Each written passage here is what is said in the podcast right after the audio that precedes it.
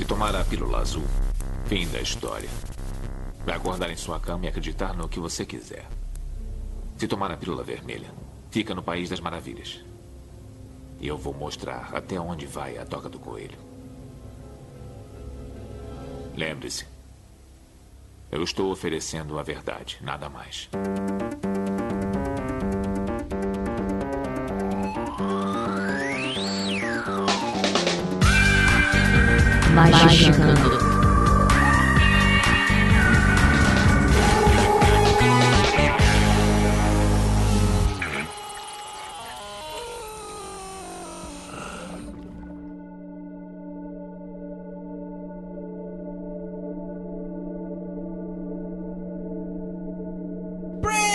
The Sun, ouvinte do Magicante. Está começando sua dose quinzenal de capirotagem, meu rapaz minha rapariga. E hoje a gente se juntou. Sabe aquela galera que fica sentada do lado de fora da sé? Então a gente chamou só essa galera pro tema de hoje. Que são os xamãs urbanos, né? Eu preciso ter aqueles nomes legais, tipo de. Ah, não, você é águia amarela. Pomba do Cocô Mole, Olha aí, ó. Rato do Esgoto Verde, Fimose. preá, Preá do Ibirapuera. Olha aí. ó. Tem que ser esses títulos Show de assim, tá ligado? Sou- Capivara do Tietê. Capivara do Tietê é um nome Capivara do, poderoso. Tietê, Capivara do Tietê, nós vamos ter que jogar aqui e fazer um 0 em 1 pra ver quem vai ficar com esse nome. Eu sou Fimose Cinzenta, prazer, o seu host, Andrei Fernandes. E pra me ajudar hoje, pra falar sobre xamanismo urbano, nosso queridíssimo xamã urbano, que você poderia confundi-lo com alguém sentado do lado de fora da Sé, Marcos Keller. Já aprendi muito na rua, caminho de gade. Fica a dica. Inclusive, na frente, você, você aí que tá me ouvindo, que uma vez eu tava sentado trocando ideia com o amarelo, o nome do cara era amarelo, na frente da São Bento, você olhou pra mim e me deu um pão de queijo gostoso pra caralho. Obrigado, hein? Não me esqueço de você. E temos aqui ela hoje, nossa queridíssima X-Men do terceiro escalão, Olivia Andrade. Por que do terceiro escalão? Porque é o poder merda de X-Men de sinestesia. Ela é o Libra da nossa equipe. Pô, fica invisível no escuro, né? Zeros. Poderes, assim. Eu sou um Zeros. É isso. Entendi. Muito bom, muito bom. Ai, meu Deus. do céu. Eu quero saber o seguinte: vou perguntar isso durante a gravação, mas eu quero saber se é necessário você saber fazer artesanato de Durepox para ser um xamã urbano. Ajuda, hein? Ajuda pra caralho. Olha aí, ó, tá vendo? Durepox, Durepox é a carne dos deuses. assim. É, saber misturar as carninhas cinza e branca. Você cria vida com aquilo. É, e pra você passar no teste, você tem que fazer um. Eu não, eu não vou fazer essa piada. Não, não vai não. Não, vou, não vou Não. fazer essa piada, não. E temos aqui também nosso queridíssimo Vinícius Ferreira. Olá. Ele está animado hoje. Hoje ele tá muito. Deu, deu pra ver pelo tom de voz. A gente parou de fazer a introdução, Andrei. aí Eu não Cara, você não tá nessa. A gente não fez introdução um episódio. E você se lembra disso pra Você, sempre. você falou, a gente tem que parar de fazer a introdução, então parei. Eu não falei, tipo, a gente tem que parar. O que vocês acham de parar? Aí a gente fez, não foi legal e mundo. Ah, não foi legal? Então na próxima eu faço. Não, não, agora você não vai fazer mais. Você vai ser o único que não vai fazer. bom. e temos aqui também nessa mesa, cooptada pelas forças do mal, Juliana Panzlaco. Olá. Tem que. Outra pergunta. Juntando além do Durepox, precisa ter cabelos com estilos alternativos pra ser xamã urbano? Precisa ser cabeludo? Tem que ficar sem lavar um tempo, né? Tem que ficar Senão- sem lavar. O Tem que dread dar uma. ajuda. É, Tá. ajuda. Sobe o nível. Compor o visual, né? É. Tá, entendi. Muito que bem. Muito bom. Providenciaria. E temos aqui um convidado, por essa ninguém esperava. A gente. a gente conheceu um cara que, porra, alta tecnologia, né? O cara é geek, é geek. Tech Xamã, Tech Xamã. Gic é um nome bom. É geek. Chama Tec- Meirelles.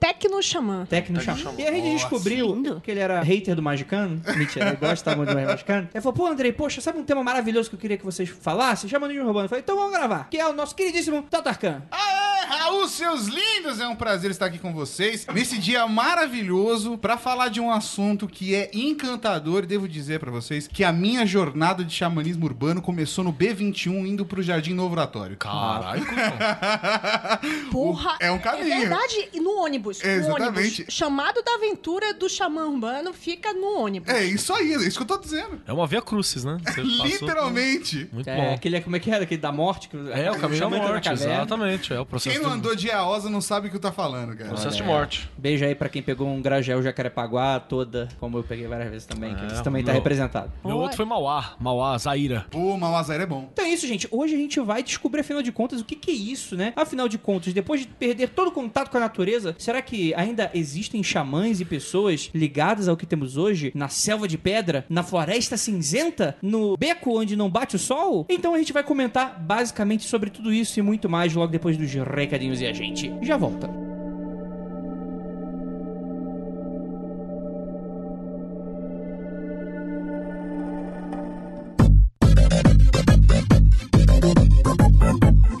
Começando mais um episódio do Magicando e aqui uns recadinhos maravilhosos para você. Primeiramente, agradecer muitíssimo a sua participação. Lembrando a todos que você pode nos apoiar financeiramente. Esse podcast é o nicho do nicho do nicho e ele se sustenta graças às contribuições dos nossos queridíssimos apoiadores. Então, se você gosta pra caramba, ama o Magicando, considere apoiar. A gente aceita essa benevolência e generosidade. Para isso, você vai fazer o quê? Você vai entrar lá no nosso Apoia-se ou no nosso PicPay. Você vai procurar por Magicando. Eu vou deixar todos os links aí no post para você que você pode acessar no site Mundo Freak, no site Magicando com CK com.br, tá bom, gente? Com o mínimo de 5 reais, você tem acesso ao nosso grupo secreto, onde nós damos spoilers dos nossos temas, peço opinião de vocês para várias coisas legais, vocês recebem notícias antes de todo mundo, e vocês recebem os links da maioria das gravações ao vivo e conseguem acompanhar com a gente tudo que fica no ar, fica vai cortado, que não vai pro ar, você pode aproveitar. E lembrando, aqui você tem o recadinho da Penumbra, a sua loja e editora de livros mais batutas do esoterismo ocidental e por que não oriental também? Não sei se eles lançaram já, mas interesse deve ter. Enfim, vamos lá. Me pediram para avisar que já que esse é o nosso episódio maravilhoso de xamanismo urbano, que você pode se tornar um xamã urbano. É isso mesmo. Você, a gente brinca aí no meio do episódio que tem gente que escuta nosso podcast e se acha é, digno, inteirado de, de fazer coisas sem qualquer tipo de experiência, não faça isso, mas você pode se envolver também, além com o nosso podcast, com estudos e livros e autores renomados. E nós temos aí o John Fries, o João das Batatinhas, que lançou pela Penumbra o Mágica Visual, que volta em pré-venda com frete grátis até o dia 18 de novembro, que tem tudo a ver com o episódio. Para quem não sabe, o Mágica Visual, ele é um livro que ele se propõe a criação de um método de criação de xamanismo urbano para você, totalmente personalizado. Então ele vai te dar uma série de exercícios e vai te ensinar um monte de coisa legal que você pode adaptar à sua rotina, você pode adaptar às suas práticas e você pode adaptar à sua visão de mundo. O Mágica Visual oferece um criador de sistemas para você montar um, um sistema que funciona só para você. Olha que massa. Tem tudo a ver com o episódio de hoje, né? Então aproveite que esse livro estava esgotado, agora pré-vendíssima. Aproveita o frete grátis para todo o Brasil. Bem, é isso. O episódio ficou maravilhoso. Vocês vão ver que vai ter umas adições do nosso queridíssimo convidado, Rafa Fernandes, que a gente estava aguardando para gravar sobre tarô, que foi o episódio que saiu na quinzena passada. Mas ele não tá participando oficialmente, mas se você vê uma voz estranha, é ele aí fazendo essa adição. Bora lá escutar que ficou maravilhoso.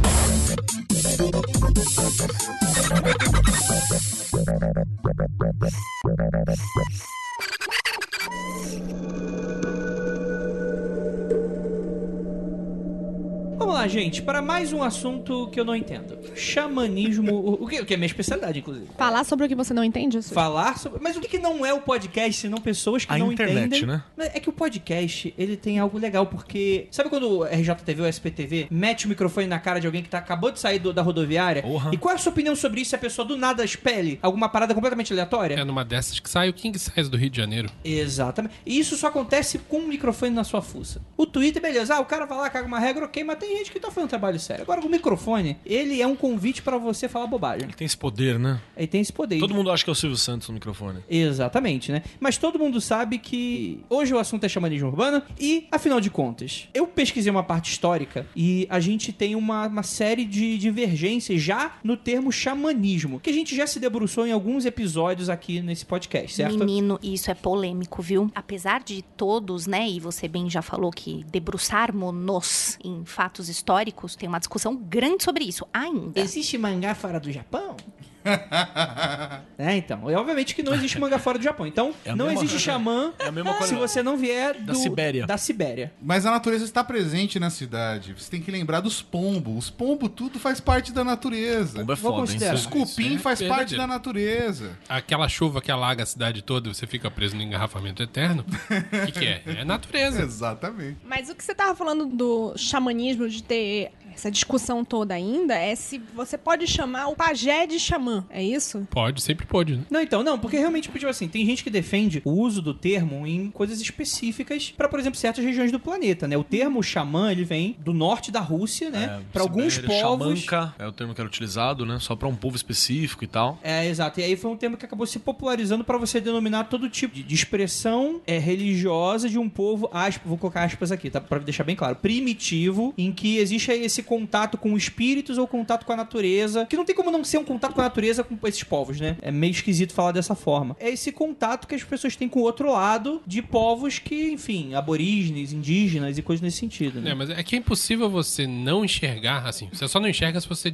não quiser enxergar a relação que existe muito próxima entre diversas religiosidade barra espiritualidade de povos distintos espalhados pelo mundo inteiro, tipo do norte da Rússia até América do Sul, até Oceania, passando pela África, todos os continentes, tem manifestações praticamente iguais em sua estrutura, se não iguais em sua forma, convencionou-se chamar todas elas de xamanismo, porque é tudo muito parecido. Dá pra botar tudo na mesma, na mesma caixa. Obviamente é diferente, obviamente tem diferenças de crenças, mas tem tantos elementos em comum que é impossível você negar isso. Sim. Acho que o principal cara culpado disso foi o Mircea Eliade, né? Quando ele faz essa análise toda sobre as técnicas primitivas do êxtase, acho que é esse o nome, né? Arcaicas. Arcaicas, ok. E eu queria mudar o nome primitivo pra primal. Acho que quando a gente for falar, se a gente falar primal, é menos pesado, saca? A gente vai ter muitos problemas com nomenclatura nesse Sim. podcast. Ah, então a gente já Aceitem. pede perdão pelo vacilo agora. E é por isso que a gente tava falando, né? Que existe um monte de, entre aspas, visões Tretas. de mundo, do tipo, ah, o xamã só pode ser chamado daquele. Não, você está se chamando de xamã aí, mas você não tem nada a ver, você está É, roubando por- o termo. E é por isso que a gente vai discutir tudo. Apropriação Isso. cultural do termo xamã. Ah, você, se você está no Brasil, você nunca poderá até ser mais- xamã. Por isso que a gente já está falando, vai, vamos tematizar isso, pessoal. Vamos... Não, eu acho que de- disso que você estava falando, principalmente na questão de como a humanidade sempre se relacionou com essa questão da espiritualidade em relação à natureza e que está presente em vários povos, óbvio que cada um tem as suas próprias idiosincrasias, mas a relação com a natureza e com a divindade, ou com o que é que seja isso, faz parte do processo porque fez parte do nosso desenvolvimento como espécie.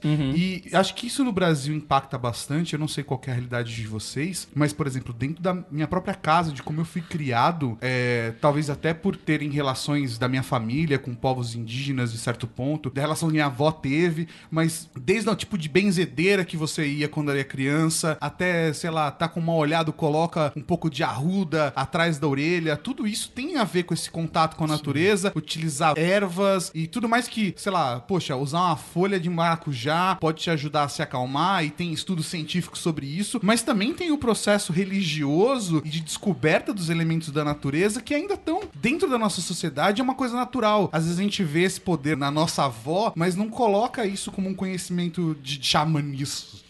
É, porque existe uma diferença muito importante que a gente tem que apontar aqui, e eu acho que isso tá na raiz do problema de é possível ser um xamã urbano. Tem que ser ressaltada a diferença entre usar técnicas de xamanismo e ser um xamã. Tipo, o fato de eu saber fazer um bolo não quer dizer que eu seja um confeiteiro. Vou usar um parênteses aqui. Amém. Você quer? Amém.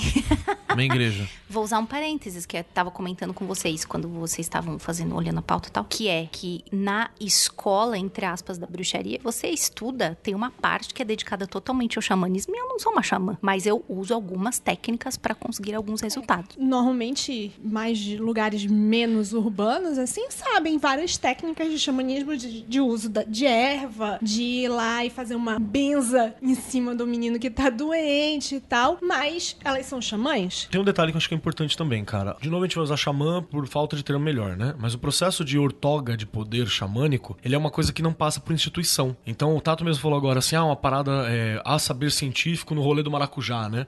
Que na época que foi desenvolvido era só, tipo, sei lá, o espírito Resolve. da fruta, resolve, por aí vai. Calma aí, mas eu tirei meu certificado de xamã da Unicumba aqui. Não, Unicumba, né? Unicumbaiá. Do lado. Unicubaiá é excelente. Unicumbaiá aqui do lado. E não existe essa ortoga, né, de poder pro xamã. O xamã é uma parada da vivência, da relação, de compreender o mundo que você tá e por aí vai. Existe em certas culturas, né? E aquela que a gente chegou a conversar sobre quando algumas culturas específicas passam, normalmente você pula uma geração, né? É o vô que passa pro neto, o neto que vai passar pro outro. E às vezes é proibido passar dentro da família, né? Sim, pode acontecer Você também. tem que pegar uma outra pessoa dentro da, da sua comunidade, da sua tribo. De outro rolê que é porque alguém tem que trabalhar e o xamã é foda você trabalhar e fazer os os atos de xamã no meio. Mas eu digo assim, não existe uma igreja centralizada, né? Não é como saber científico que você precisa ter um reconhecimento dos pares, não é como, você entende? Não tem essa parada, é uma coisa mais solta por ser primal. Ela antecede a necessidade de organização burocrática, saca? É que virtualmente é a primeira expressão de religiosidade da humanidade que se conhece, pode ser chamada de xamanismo. Né? Sim. E até tem uma coisa polêmica, né? Que a galera sempre fala do Libernu, né? Quer falar um pouquinho, Vinícius, da página do Libernu lá? Não, pois é. Quem tem, o, no caso, Libernu e psiconauta, vai ver que logo no comecinho tem um diagrama que mostra, entre aspas, a evolução ou o encadeamento, vamos chamar assim, das vertentes de magia ao longo da história. E lá no começo tem xamanismo, aí vai destilando para um milhão de formas de manifestações de magia,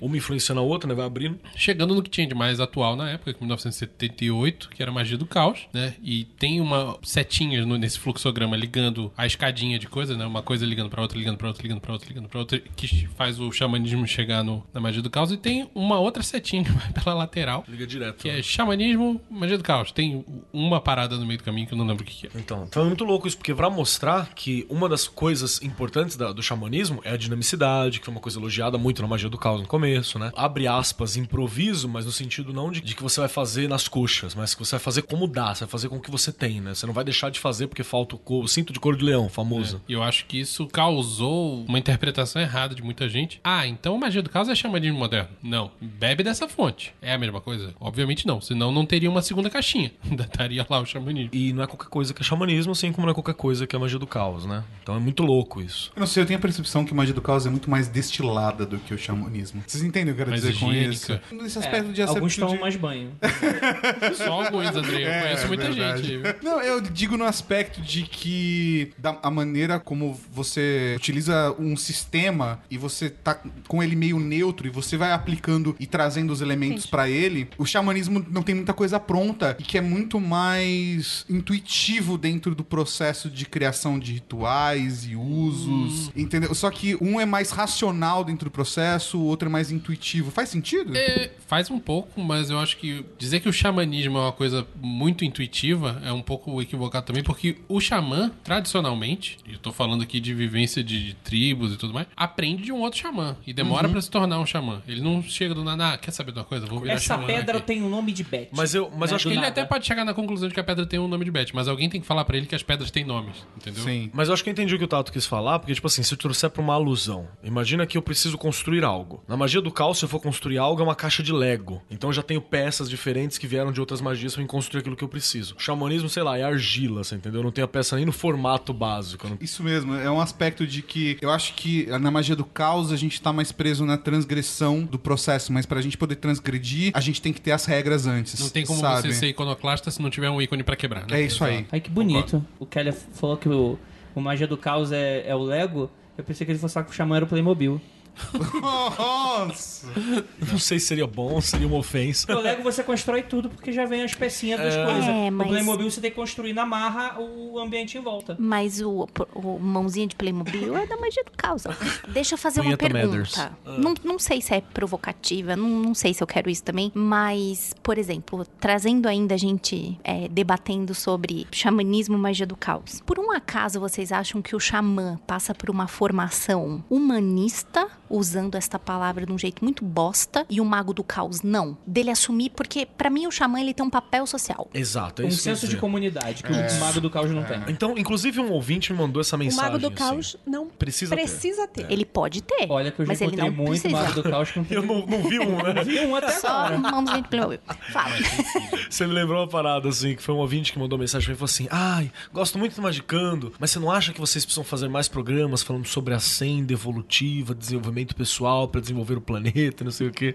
Eu falei, legal. Essa pessoa tem 75 mais de anos, 50, né? né? Não, cara, um maluco de, sei lá, 22 anos deve ter. Mas eu falei, eu achei legal essa visão. É por isso que eu propus a gente fazer aquele episódio. Sim. Que você que está ouvindo não sabe ainda. Aquele episódio. Mas ele levou essa parada. Eu acredito que o xamanismo ele tem uma função social. Ele é voltado pra pessoa, né? E a magia do caos, ela não necessariamente precisa ser. Realmente é isso que você falou, que a, que a Lívia puxou. E eu vou voltar pra questão do Lego. Quando você tá trabalhando com a magia do caos é um Lego, eu posso escolher usar a pedra de Lego, escolher não usar, eu posso colar, posso fazer várias coisas. A cor. Posso pegar a cor tudo de vermelho, tudo de verde, tudo de preto, tudo de azul e aí vai. Já o xamanismo, se eu vou usar argila, eu preciso retirá-la da terra, você entendeu? Eu tenho toda uma outra relação. Tem que saber o, que que é argila, o que que é terra, É, né? E tem que ter uma função final, assim, realmente. Pra você ser xamã, você tem um, tra- um trampo realmente comunitário e tal. Então ele não é uma senda única só você. Apesar de que você normalmente caminha sozinho. Isso é que é o bizarro. É pra servir a comunidade, mas o teu rolê é seu e a comunidade não vai entender. É, eu acho que essa, essa trilha individual faz muito sentido, sabe? Eu acho que quando eu falei do intuitivo e você falou da argila, conectou muito comigo, porque eu acho que é exatamente o processo. Onde a argila tá, ou como você vai trabalhar a argila, é um processo muito seu e que ninguém precisa entender essa porra, sabe? E eu acho que eu me conecto com essa ideia,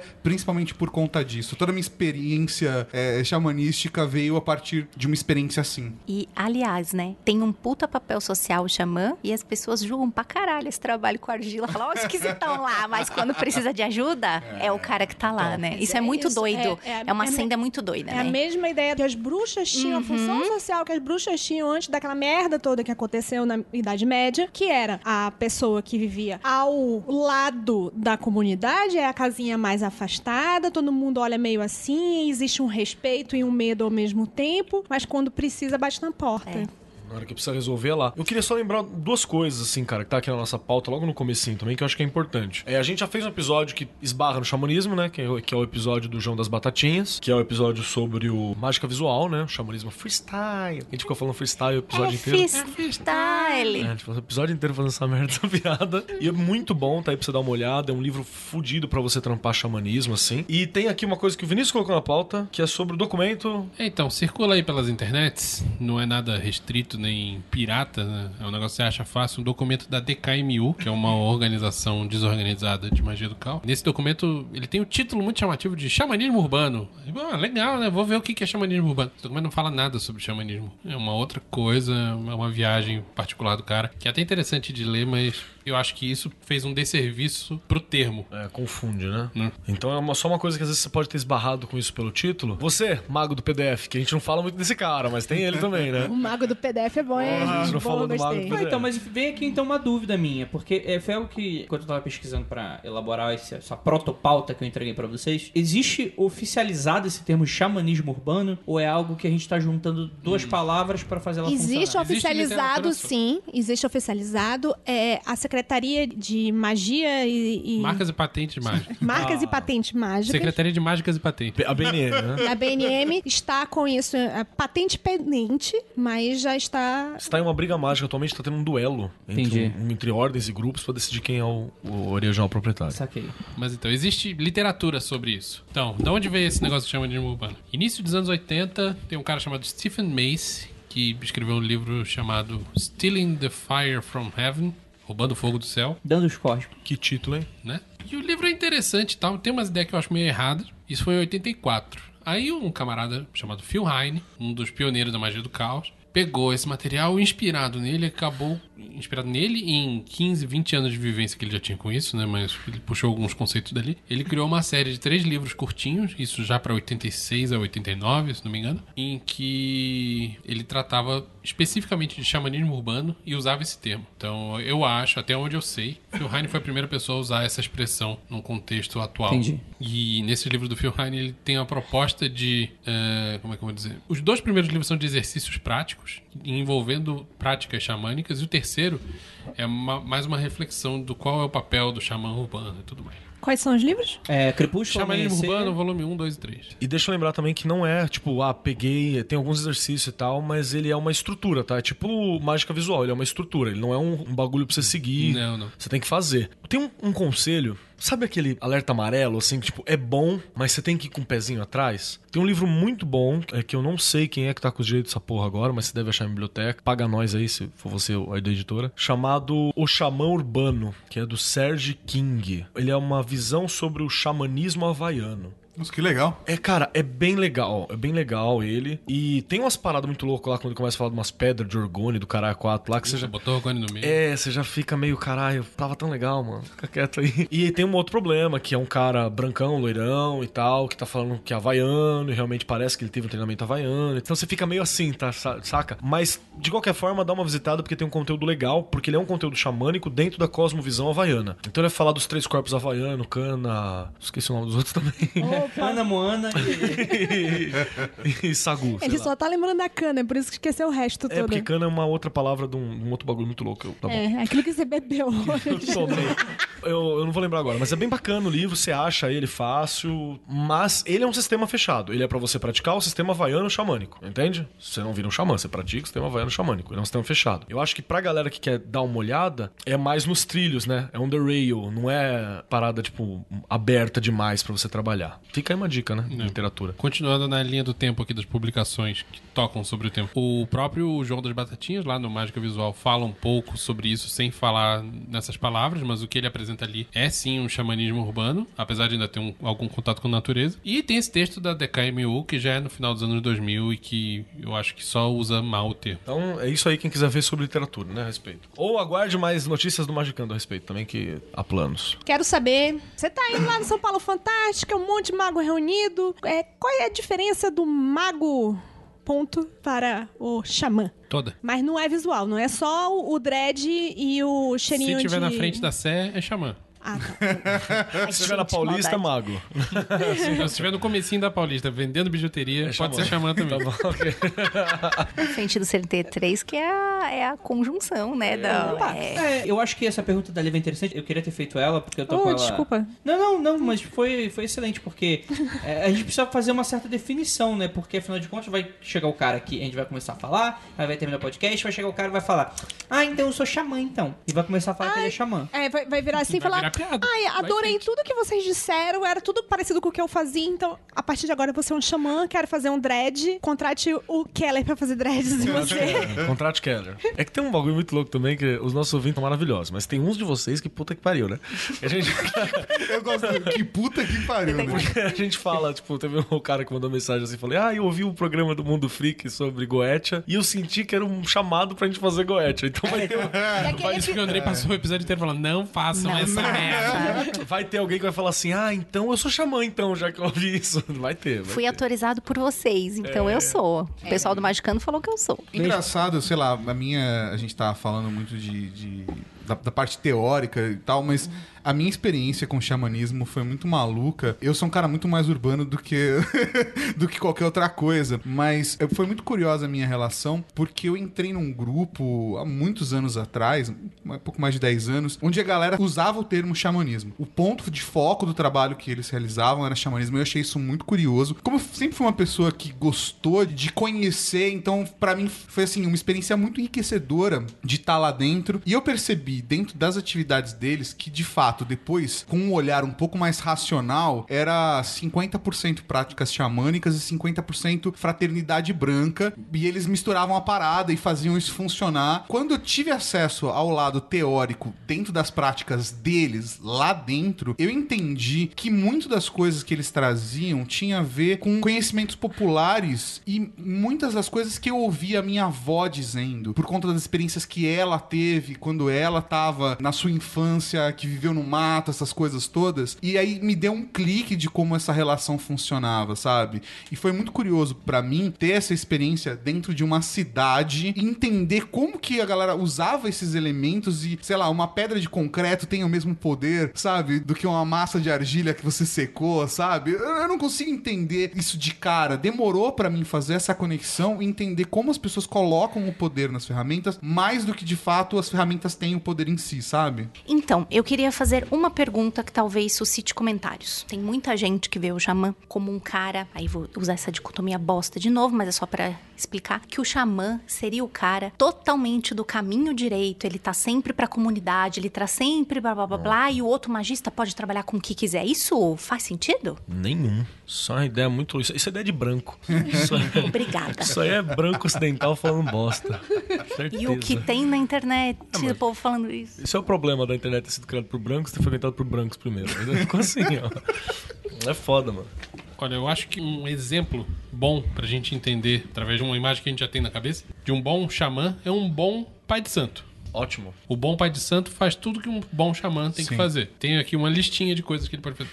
Ele exerce uma função social, no sentido de aconselhamento e até uma liderança de um certo ponto. Que não precisa ser formal, porque, por exemplo, tem várias benzedeiras de interior que tem uma força de político ir lá falar com ela primeiro e tal. Tem uma força na comunidade, mas é tipo assim, é porque ela Precisa disso não, o presidente se consulta com igreja, né? Religião tá misturada com o Estado até hoje. Não, o que eu tô dizendo assim, a tiazinha benzedeira, ela não é de nenhuma religião. Organizada. Ela, organizada. Mas ela foi eleita pela comunidade sem haver nenhuma votação. Certo. Ela foi eleita pra comunidade que ela é um Representante uma de alguma representante daquela comunidade. Sim. Perfeito. E além de não ter religião, às vezes ela pode ser feita de um catado delas, né? É, normalmente é. É, quando eu era Mas pequena. censo responde que é católica, né? Tipo, a mãe menininha do Sim, canto A. exato, né? exato. Quando eu era pequena, eu era benzida por uma benzedeira lá que era do meu bairro, que ela misturava católica. Ela tinha um tercinho, mas junto com o tercinho tinha um ramo. Então era bem misturadinha. Isso É, aí. Brasil, né? O xamã serve como uma ponte entre dois mundos. Tem o mundo em que a gente vive aqui, de carne e osso, e concreto e chão. E o mundo espiritual barra divino, né? E a maioria das pessoas não enxerga esse outro lado. Acho que essa é uma das maiores características e tem uma coisa que a gente confunde. Dá pro cara ser um bom xamã e não ser um bom mago. Uhum. Isso é uma coisa que é importantíssima. Assim como dá pro cara ser um bom mago e não ter porra nenhuma de xamã ou de pai de santo ou de por aí vai. E os É, trabalhos é. são bem diferentes também, né? Muito. Existe uma interseção, mas é bem é, pequena. É né? bem pequena. Então, porque essa parada do entre mundos, ela é fodástica. Por exemplo, é possível usar que tem gente que é da Umbanda, Candomblé, até pai de santo, que não sabe fazer magia. Ele só quem faz magia é a entidade. Ele incorpora a entidade, a entidade faz o que precisa. Entende? Então, pra fazer essa ponte entre os dois mundos, o xamã tem que ter um domínio de técnicas de transe e de êxtase. Então, não adianta o xamã estar sentadinho numa mesa, tomando seu chá e achando que tá, tá arrasando. Não. E, e técnicas de transe e de êxtase, de novo, não estamos só falando de Dorks. dorgs, atenção, proed, Não. mas, Mas também. fica fazendo uma novena direto, repetindo, repetindo, tudo entra em transe. Gira. E é Gira? É, eu tô falando Bate um que as tamborzinho. pessoas que são Ah. católicas também, a tiazinha bezendeira, pode ser também. Não, não. A tiazinha Pode. bezeteira não é chamada. Ah, rapaz, Não tu é, não. não. conheceu as pessoas que eu Não conheço. é, não. Vamos lá, me prova o contrário. Psicopompo, chama. Tem o dever de atuar como psicopompo e de guiar pessoas no momento da morte, tanto o falecido quanto familiares e É. pessoas que ficaram desamparadas por ele. É xamã com medo de fantasma não dá, viu, gente? Não Só dá. Ai, eu vi um barulho. É necessário nas funções do xamã a parte de cura, tanto espiritual quanto física, né? Existe então a parte do conhecimento de remédios, também de males que são da alma, que a gente hoje pode tratar como psicológicos e tal, mas que também tem um fundo que pode ser considerado espiritual. É aquele Existe uma negócio. confusão muito grande em relação a isso, e é difícil discernir o que é o que. Aquele que o Keller sempre diz, né? Que o psicólogo de pobre é o pai de santo. Além de cuidar de pessoas, o xamã normalmente tem uma função de cuidar da terra em que ele vive, né, do, do- do ambiente. É, eu vi muito maluco pagando pau de xamã, defendendo, falando, não, tem que queimar a Amazônia mesmo, porque isso aí tem que dar lucro, tem que explorar essa porra. Eu acho maravilhoso, né, velho? Seu bosta, você fala uma merda dessa. É como falar, ah, que bom, aproveita que defuma, né? Porra, as ideias, parabéns. as ideias, as ideias. Nem pra isso deve ter servido essa Ai, porra. caralho. Existe o lance de ligação com espíritos, que é uma parte do outro lado, mas também tem a ver com uma ligação direta com divindades e outros Elementares. outros elementares. Isso em muitos casos inclui é, o conceito de incorporação, não só de comunicação direta. Aprisionamento, expulsão. Se precisar, né? Contato de forma ampla, né? É. Pode ser agressivo, pode ser pacífico, pode ser de, de várias formas. O uso de enteógenos é uma constante historicamente, mas não é uma obrigação, mas é muito comum. E o Keller colocou aqui postura xamânica. Fala aí, Keller. Eu acho que é importante que tenha uma parte de uma forma de agir. Existe um way of life xamânico, pra se dizer, né? Existe uma postura que você tem que ter, uma forma, uma determinada forma de olhar, uma determinada forma de ouvir, uma determinada forma de se relacionar com as coisas e com o mundo que tá à sua volta. Então é uma coisa que é até difícil de você manter ativo 100% do tempo. Existe meio que um modo que você acaba tendo que fazer um switch, né? O primeiro livrinho do Phil Heine é basicamente só falando como você pode despertar outras formas de ver o mundo ao seu redor. É, precisa aprender a fazer esse switch, porque também não dá pra você ficar sempre assim, porque pô, você tem que trabalhar, tem conta a pagar, tem uma caralho de coisa. É a ponte entre dois mundos, né? É. O mundo dos boletos e o mundo dos espíritos. dos espíritos. Você tem que ficar nesse meio campo. Então existe uma postura xamânica que eu acho que é importante falar. Que é justamente uma forma específica de se olhar pro mundo. Eu até tava conversando com o Vinícius, galera que deve manjar, galera que faz alguma coisa já viu isso. Existe uma coisa que a gente fala que é o olho da mente, né? É o olho da imaginação, a tela mental. Ah, uma carada de nome essa porra. Que você tá olhando pra parede, eu só estou vendo a parede, não tô vendo mais nada. Mas existe uma layer na minha mente, às vezes meio apagada, que está ou sobrepondo ou vendo atrás dela, algo a mais está ali. Pode ser minha imaginação, você pode ser um esquizofrênico, pode ser N coisas, mas faz parte do rolê. Então, tipo, eu sei que não tem nada ali, mas aparentemente tem alguma coisa ali, entendeu? Sou eu falando com a Lívia. Lívia, tá todo mundo falando espanhol. Mas não tem ninguém falando. Tem sim, eu sei que estão. Todos os duendes estão falando em espanhol. Melhores duendes, cara. Ser da hora pra caralho. Os duendes. Los duendes, é. Muito louco. Vinícius, você tá vendo duendes? Não, mas tô ouvindo. Esse duende não era barbudinho, só tinha bigodes. Bigodões. Caralho, isso é muito louco, é só com bigode. E Imagina o duendezinho com a carinha do Ron Jeremy. Nossa, e o chapeuzinho é sombreros. Ih, mini, Sombreros, mini duendinhos mexicanos. Caralho, a arte dos fãs, por favor. Vinícius e seus duendes mexicanos. Você não coloca maçãs, você bota tacos. Puta, perfeito. Cara. Então tem essas paradas, acho que isso que define, assim. É sempre importante pra poder lembrar a questão de que você pode ser um magista e não necessariamente ser um xamã, você pode ser um xamã e não necessariamente você ser um magista. Uma coisa não tá ligada à outra, eles são classes diferentes do D&D. Mas você pode se conectar, você pode ser um magista que se conecta a alguns elementos do xamanismo. Sem Total. problema. Total. Eu acho que a questão do próprio xamanismo em si tem, de certa forma, por isso que falou, ah, você não é um xamã só porque você ouviu esse magicando, é porque também tem a questão do título xamã. Você precisa cumprir diversos passos e adquirir diversos conhecimentos para ser reconhecido como tal. E quem é que te dá o título de xamã? Aí é Por isso que história. nós precisamos ter a BNM. Isso. Que- o que é mesmo, Lívia? Por favor, nos É, esclareça. como é que é? Associação Brasileira de Normas Mágicas. Já existe já. Já, já existe. Nos nossos corações ela existe. Olha, lá em outras culturas e tal, por exemplo, na Sibéria, a pessoa é considerada xamã a partir do momento que ela passa duas semanas pelada na neve e volta pra vila Numa boa. e fala, eu vivi. Então, beleza, Numa cara. boa, um Boa não. Ela fora. Então, volta. parabéns, parabéns, Tá bom, você é né? o xamã. Já é mais do que muita gente. Se você voltar numa boa, aí você é o xamã. Tem que ser eleito pelo grande Pode espírito. perder um dedinho É. ali, alguma coisa assim, frostbite. Protege o pau. É, pelo amor de Deus, um dedinho, 5%, gente. Que, que absurdo.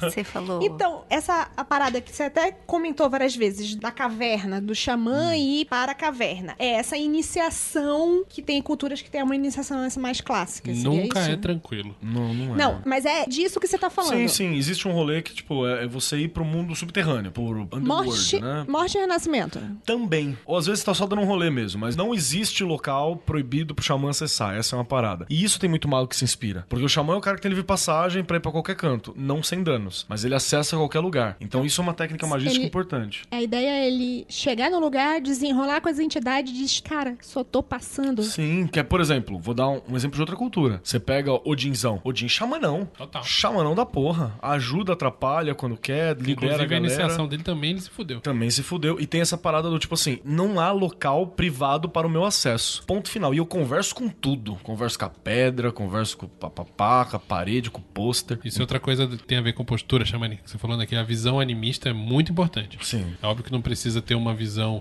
simplista, ter a ideia de que as coisas têm vida e que tem um espírito, que existe o espírito dos lugares, o espírito das coisas. E troca espírito por inteligência, consciência, é, arquétipo, o que você quiser. Mas É, as al- coisas têm algo, tem uma essênciazinha. Locus Mundi, que é a alma do local. Tem um termo. Gênios locos. É Gênios Locus, isso aí mesmo. Tem um termo bonitinho pra isso aí. Porque tem, cara. Se você parar pra, nesse ponto de vista, a cidade tá viva. Vocês que são urbanão aí, que eu sou meio, eu tô meio no mato, no Você 50 tá na, em É, transição, eu tô em between, between Tem, words. tem. E é muito bizarro porque existem alguns lugares da cidade, eu não sei se vocês percebem isso, mas que, apesar de toda iluminação urbana, ele parece muito mais escuro. É, soturnaço. né?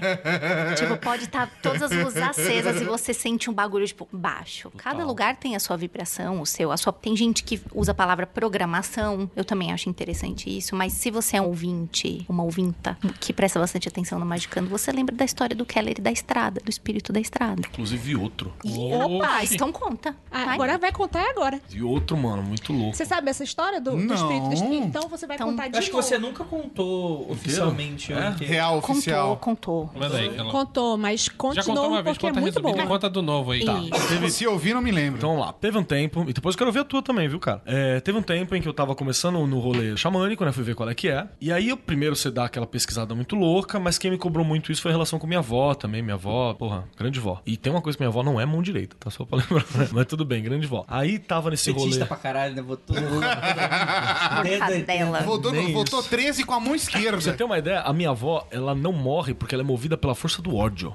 Ela é que nem aquele Tua avó passarinho. ainda tá viva, é verdade. A Ela tá avó, no ela bico tá do com corvo. 90 anos, no bico do corvo, com espírito, ou umas paradas, que primeiro minha mãe falou assim, ah, ela deve estar com esquizofrenia. Aí a médica foi lá e falou assim, olha, não é suficiente pra gente falar que o caso dela é esquizofrenia. Então, mas ela tá vendo pessoas que não estão mais aqui porque ela tava no meio de alguma coisa, e atormentando ela e chamando, e ela tá mandando tomar no cu, e não vai. Não vou tá- mesmo. É, e nego que tá tentando levar ela, ela tem uns dois anos, Tem velho. uns 10 psicopompa ali. Uns 10 psicopompas Conheço uma ali. pessoa da minha família que faleceu faz relativamente pouco tempo e foi assim: eu tenho medo de morrer, então eu vou evitar essa porra ao máximo. E ela passou dos 90 evitando ao máximo. Não, Chegou no passou. limite do limite, morreu e voltou. Lázaro foi nessa, foi absurdo desse jeito e chegou no final falando: não, agora tá bom, meu filho veio me buscar, então eu vou. E foi. Tem que ver a pessoa certa. né? É, é isso aí. Eu presenciei várias Eita. vezes a minha avó conversando com coisas e falando assim, não, porque não sei o que, não sei o que lá, não é, não vou agora, né? E olhava pra mim e olhava pra um lugar assim. Eu falava, ih, rapaz, tá vendo? Olha, não vai pra minha casa, porque lá em casa a gente conversa também Já. assim. É. aquele pessoal que já tá num pezinho aqui e outro ali, né? Assim. Então é muito louco, cara. Aí eu tava nesse caminho, conversando com a galera, tá? falei, vamos explorar esta área, né? Da vida. E aí tem, eu descobri que tem um cemitério indígena não muito longe de casa, tem um pequeno santuário. Aí fui lá, fiz todo um. prestar uma parada pros antepassados, né? Fui, prestei coisa pros antepassados também. Falei, ó, quero me iniciar nesse rolê, tô fazendo, blá blá blá blá blá. Várias coisas e uma série de práticas por um bom tempo. Um dia rolou um sonho barra projeção, né? Que foi depois de um rito de projeção e tal, em que eu tava na rodovia Tibiriçá, e eu tava numa parte da rodovia assim, subindo, que é justamente na parte que fica o cemitério. Cara, a rodovia Tibiriçá, pra quem não está acostumado, é. uma rodovia que só tem uma mão pra ir, uma mão pra voltar, um monte de buraco no meio do caminho, não tem como desviar. Se você pega um caminhão na Tibiriçá, você vai demorar quatro horas a mais do que deveria. No acostamento é mato e às vezes uns barraquinhos vendendo algumas coisas. Exato. É, é uma energia de floresta delícia. Tem área que é. Rodovia é um- uma palavra muito forte pra, pra, briçar. E, e tem o nome do maior cacique brasileiro, né? Porque dizem que é um dos caminhos que, que ele fazia e por aí vai. Enfim, tô lá, sentado nela, e eu tava passando por ela, peladão, num frio do caralho, e a estrada começava numa boa, e de repente ela ficava craquelada, e tinha alguma coisa gritando e berrando e assustando o ambiente, deixando o ambiente pesado. E aí chega uma hora que eu bato o olho pra frente, eu dou de frente com algo que se apresentou como espírito da estrada. Só que tava loucaço, assim. Não tinha mente consciente pra nada. E era formado, parecia um pássaro, tinha um crânio parecendo com um crânio de pássaro, umas asas esticadas de pena podre e restos de acidente de carro, e restos de animais mortos e de corpo de pessoas, e por aí vai compondo o corpo do animal gritando, assim, com piche, e muito louco, e piano igual um maluco. E ele, aquele era o espírito da estrada que tava naquele local, porque corta, inclusive, o cemitério indígena, que tá do lado da igreja do Baruel, que é uma das primeiras igrejas que tem. E aí meio que a parada falou assim: esse é o espírito da estrada. Você tem que apacentar no mínimo prestar reverência. Eu falei, caralho, cuzão. Aí eu presto reverência até hoje, tem uma paradinha que eu faço de tempos em tempos ali, né? Pra, pra proteção, pra questão do local, e de vez em quando ainda é uma força cega, assim. Tipo, você vê que não é uma ah, inteligente, vou conversar. E ali foi onde me deu a impressão de que vários dos espíritos da cidade, eles não estão legais, assim. Eles estão meio. Tem, tem uns espíritos na cidade que estão porqueira,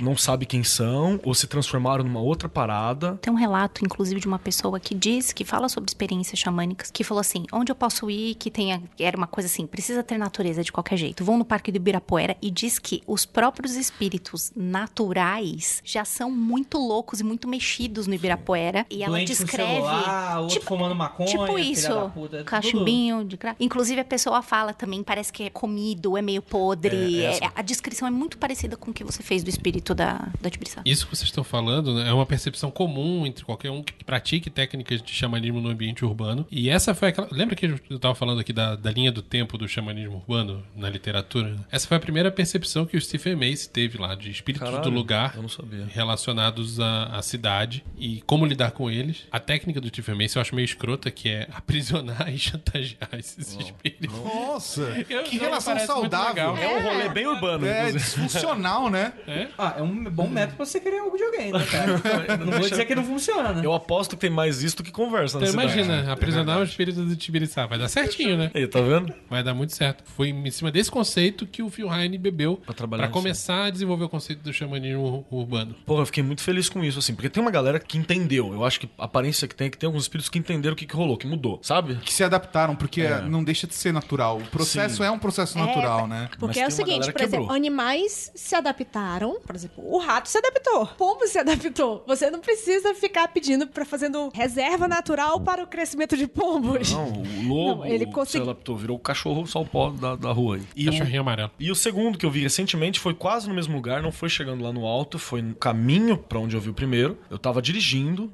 e esse foi com a visão da, da mente, assim. Eu falei, puta, eu preciso visitar esse lugar pra ver. E a impressão que eu tive, Você tava dirigindo, você fechou o olho pra entrar na visão da mente, jamais, nem fudendo. A Tibiriçá, fechar o olho, Você, louco. você espirra de olho aberto no Tibiriçá, lindão. Tá maluco? E eu, tesouro tá salto pra né? Você pisca com o olho só aberto que seja. E eu virando assim, eu, eu fui reto, passei, e eu tive a impressão muito clara, assim, de ver, é muito doido isso, que era. Parecia uma colina, imagina uma colina, uma colina assim, Ok, estamos imaginando a colina. uma colina, andando com patinhas, mas eu não consegui ver todas as patinhas, mas parecia uma patinha andando, e atravessando a pista de um lado, que vem de uma montanha, que inclusive tem uma caverna lá muito louca, vai da montanha, atravessando pro outro lado, onde tem mais montanha. Ela tava, tipo, atravessando do lado pro outro, e, a- e- e parece que percebeu, sabe quando vira pra você e faz... "Hã?" Uma assim pro lado. Cara, isso é muito estúdio Glimmer. Então, aí eu olhei assim, eu olhei ali e falei, foda-se. Tenho que chegar num determinado lugar e, e seguir. Mas eu achei muito engraçado porque esse parecia algo mais natural e não, não tava decomposto, feito de resto, não sei porquê. Esse tá melhorzinho. Eu vou, Provavelmente eu vou porque era dizer móvel. que eu gosto da Tibiriçá, cara. Meu- eu fiz muito processo contemplativo. Eu dirigia às vezes às quatro da manhã e voltava tipo, uma meio-dia, uma da tarde, assim, de final de semana. Eu fazia Tibiriçá porque eu dava aula em Mogi das Cruzes. Então, essa rotina de sair umas quatro e pouco da manhã e fazer Tibiriçá, aí eu chegava em Mogi, dava aula e voltava, eu normalmente tinha um processo contemplativo atrás de algum caminhão. Então, eu não sei qual é esse espírito da estrada, mas me ajudou muito Então eu acho que tem uns anos atrás. Espírito contemplativo e também, e se você tentar desviar do caminhão, você pode ter uma outra Um experiência de quase morte, É, né? Você paga o sacrifício. O ali. espírito te contempla, do outro lado. Nessa linha aí eu já vi o espírito da Castelo Branco. Como que é? É como se fosse um olho de Sauron, Faz sentido. Porém mais verde. Um negócio esquisito. E você tava dirigindo quando você contemplou? Sim. Eu tava dentro desse carro na hora que você contemplou Acho que isso? não. Bom saber. Então, e é muito louco. E tem uma outra parada pra citar aqui, a, a Mariana do, do Calem, né? Que uma conversinha que eu tava com ela assim tal, ela fez um trampo muito louco que ela expôs na Itália. Foi na Itália. Olha aí, tá. Foi, foi na Que ela expôs na Itália, que olha o trampo da mina. Ela foi em cantos da Itália, fez uma projeção astral em pontos turísticos e ela retratou em obra de arte aquilo que ela viu naquele local e depois ela cruzou com as, as paradas e tal. E é muito o parte do rolê xamânico. Eu e o Vinícius temos planos envolvendo coisas Opa. assim, inclusive. Um dia a gente volta Olha. nesse ponto. E é muito louco. Os locais. E aí também ela fez um trampo pra você acessar uma parada menos densa, né? Porque também tem essa. Tem hora que você consegue acessar uma coisa muito densa e tem hora que você acessa uma coisa mais leve, mais simples, né? Depende de como você tá vibrando, depende do que você tá se propondo e tal. Cara, você falou de Itália, desculpa, mas assim, a cidade que eu mais amo no mundo é Florença. Eu, tipo, Uhum. conheci, me apaixonei por esse lugar, é encantador, não quero ser babaca, tá? Mas por que, que eu falo isso? Cara, tem uma energia. Bacana. Porque, é, e é muito dessa questão do urbano, assim, que é muito foda. E energia no aspecto holístico da coisa mesmo, porque é um ponto de criadores e criativo, uma comunidade que tá lá há séculos, do mesmo jeito, se desenvolvendo com uma velocidade que é muito diferente de um centro urbano de São Paulo, de outros países, cidades que eu já fui. Tem uma energia naquele lugar que eu não consigo explicar, cara. Tem muito dessa parada mesmo, parece ser elementais de cidade, cara. Eu não duvido, velho, porque ali tão- é uma cidade antiga que já tem trampo com isso há muito tempo, né, mano? São locais que têm um certo equilíbrio, que você tenta um desenvolvimento sustentável, você tenta um desenvolvimento bacana. Tudo isso ajuda também no Genius Lock, né? Essa história do Genius Lock me lembra também, aí eu vou puxar o RPG aqui de volta. Tem um termo que quando eu vi a primeira vez, foi no Lobisomem, que era um pessoal que fez muita pesquisa pra Os homens é uma boa referência pra quem É. quer do xamanismo. fez muita pesquisa, o pessoal do World of Darkness não, não inventou tudo do nada. Primeira vez que eu ouvi falar de Genius Lock foi quando eles falavam do pai da cidade, que seria o espírito que representava aquela cidade. Algumas cidades teriam isso porque elas estavam lá há tempo suficiente e tinham passado por experiências o suficientes, acontecimentos o suficiente, que se desenvolvia um, Uma certa consciência. uma certa consciência daquela cidade. E eu me lembro assim que ele falava assim, a maioria dos gênios Loki havia um gênios Loki que eram masculinos, femininos, dependia da cidade e tal. Eu sempre parei pra pensar assim, São Paulo deve ter um. São Paulo deve ter um bicho Rio de, de Ja- cabeça, né? Rio de Janeiro deve ter até mais do que São é Paulo. medo do Esses que lugares seria. são tão enormes que eu acho que não tem um só. Ah, sim, não deve ter um só. Mas era uma simplificação pro negócio. Porque você consegue pensar num, pelo menos um arquétipo de o que é São Paulo, o que é Rio de Janeiro. É mutável, é mutante, sim. Mas me parece muito que tá ali presente. Ou aqui presente, não sei. Esses espíritos da cidade serem putrefatos ou todos deformados e tal, tem tudo a ver com o lobisomem apocalipse. É, principalmente na visão ali da, da Wyrm, não sei nem se fala assim, eu sempre falei assim, que mostra ali a decadência da cidade, a questão da destruição da natureza e tal. Já os roedores de ossos, eles que é uma tribo dos, das 13 tribos, que é a que mais se adaptou à cidade, que são os, os mendigos, os trabalhadores pé no chão e tal, eles começaram a descobrir que até entre esses espíritos deturpados pela sociedade e tal, e- existem espíritos bons, espíritos mais simples. Então eles se conectam com coisas do tipo. Eu já tive várias experiências assim. Conheço amigos que têm experiência com é, espírito da barata ou espírito do lixo reciclável. Tem umas coisas malucas assim que dá pra brincar. Tato, a gente quer ouvir a sua experiência. A minha experiência começou por conta de uma ex-namorada. E pra ir pra essa ex-namorada, eu tinha que pegar o B21. O caminho que de carro demorava 5 minutos. Eu chegava a demorar duas horas de busão. Era bem gostoso o rolê. Mas aí a família dela tinha um espaço onde a a mãe dela, principalmente, tinha essas práticas, né? Meio mágicas, meio xamânicas e misturavam a parada. Eles se diziam como xamanistas, né? Mas, como eu falei, tinha bastante de fraternidade branca na história e traziam outros elementos, assim, misturavam ba- bastante. Mas acho que a coisa. é, Toda, toda a prática meditativa, ritualística ali dentro funcionava de um jeito muito maluco. Porque dentro da própria estrutura do espaço onde eram feitos rituais, etc., era um salão. assim, você entrava na rua, né? Atravessava um portão, tava num salãozinho onde a galera se encontrava e fazia umas práticas, etc. Uma escada onde você subia e ia pra casa de fato onde elas moravam. E atrás da escada tinha uma portinha que você pegava um túnel pra ir pra casa de trás, que era do resto da família. Mas a parada mais maluca, então assim, até energeticamente, porque tinha a porta da rua conectando com uma escada e com um túnel e de um lado da parede eram essas práticas e do outro lado da parede era um açougue. Então, era um vórtex que eu não consigo explicar pra vocês a maluquice. Literalmente, era uma parada do tipo, pelo menos nas experiências que eu troquei lá, experiências que eu tive de prática xamanista com essa galera, eles usavam muito elementos materiais, assim. Porque a força da matéria é muito grande e a gente tem a tendência em estudos mais holísticos de ver o lado mais espiritual da parada, mais, é, como é que se fala? Etéreo, né? E o trabalho, a maior parte das vezes lá era muito mais material e até a energia que se sentia dentro do processo era muito mais densa. Tem gente que sente, tem gente que não sente, mas dentro da galera que sente mais, a conversa é que era uma parada muito mais densa, assim. E não era pesada, não era aquela parada do tipo, putz, entrei na casa de tal pessoa e eu precisei tomar um banho de sal grosso. Era, era uma parada assim, densa mesmo. Principal atividade deles, meio que tinha alguma rotina de ritualística que era feita dependendo do dia. Era um processo que ia mais para um xamanismo urbano, até trabalho com elementais, até trabalho com projeção com pedras. E dependendo do dia, já era um trabalho mais meditativo, mais fraternidade branca, mais transmutação. Então, dependia do dia da semana, era uma atividade diferente. E foi uma fase muito maluca pra mim. Devo dizer que as minhas experiências mais doidas, porque, sei lá, depois que o relacionamento virou sério, eu comecei a dormir lá e passar os finais de semana lá com a família Ah, dela, porra. e etc. Eu dormia no sofá, né? Adolescência, eu eu dormia no sofá da casa, que ficava na sala, que ficava em cima do salão, assim, literalmente o sofá, ficava em cima do salão, encostado na parede do açougue. Alguns podem chamar de sonhos, alguns podem chamar de viagem astral, cada um chama como quiser, mas foram sonhos ou viagens astrais, foram viagens muito malucas que eu tive naquela época. Devo dizer que até mesmo as as pessoas ali, dependendo da linha que você acredita, você pode até falar que naturalmente rolavam umas, entre aspas, incorporações de elementais malucos dentro da casa, que rolavam umas frases, umas conversas assim completamente desconexas do contexto da conversa. A galera tava conversando, alguém falava uma parada completamente fora de contexto, do tipo chiclete, minhoca, borboleta, formiga, melancia. Mas isso é tipo podcast, né? Exatamente.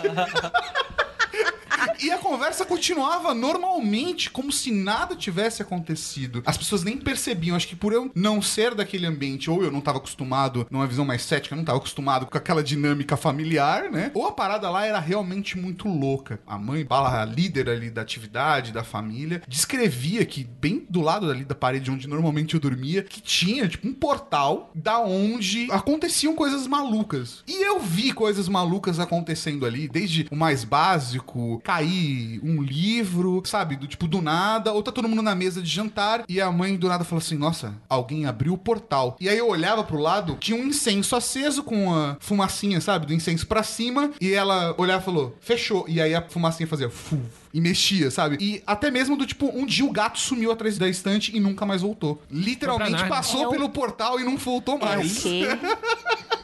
Rapaz. Ou é isso ou você tava no filme do Jordan Peele, Eu né? não sei, cara. É, É um dos dois.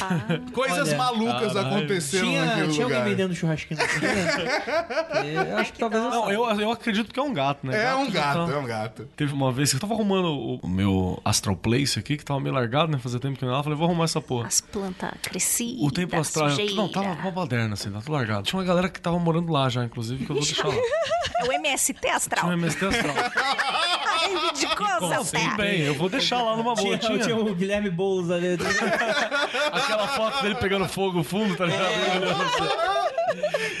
Enfim, eu cheguei lá, Por tinha, favor, arte dos fãs. tinha, tinha uma galerinha. Mas tudo bem, deixei lá, tudo bem, oi, oi, tudo, continua. Aí eu tô parado assim numa boa, dando uma ordem, aparece a Zora, a minha gata passa assim, ó. E eu, oxe, foda-se, continua. então. Mas é isso, o gato não pede permissão pra ir pra lugar Não, nenhum. tá tudo certo, mas eu achei engraçado na hora. Eu falei, E, oxe, e participa, né? É um bicho que participa. Já falei isso várias vezes aqui a no minha- Magicando. ah, não, quando eu faço as coisas, as bichas participam, velho. Fica parado. Se delimita espaço mágico, não sai. a Zora é Parece que completamente realmente fechou a porta e não sai. Não, a Zora é completamente retardada. Se eu tô meditando, ela sobe na minha cabeça. Vamos ver Ela se você tá está concentrado mesmo. Ajudando Então, eu não na sei. sua está- evolução. Eu não Ela medito mais. Eu não medito mais sentado, tipo, pose mesmo, a Zana paradinha assim, porque ela realmente, ela sobe Ela e ela quer ficar aqui, ela quer ficar na cabeça. Aí eu É falo, lógico, ela quer. Tá quentinho, ela não, ela quer o filé mignon, Vamos né, da ver. meditação. Vamos ver se vai abrir essa coroa com eu aqui. Vamos ver se abre essa coroa. É, você coloca ele no colo e fica, fica no Kundalini, porra!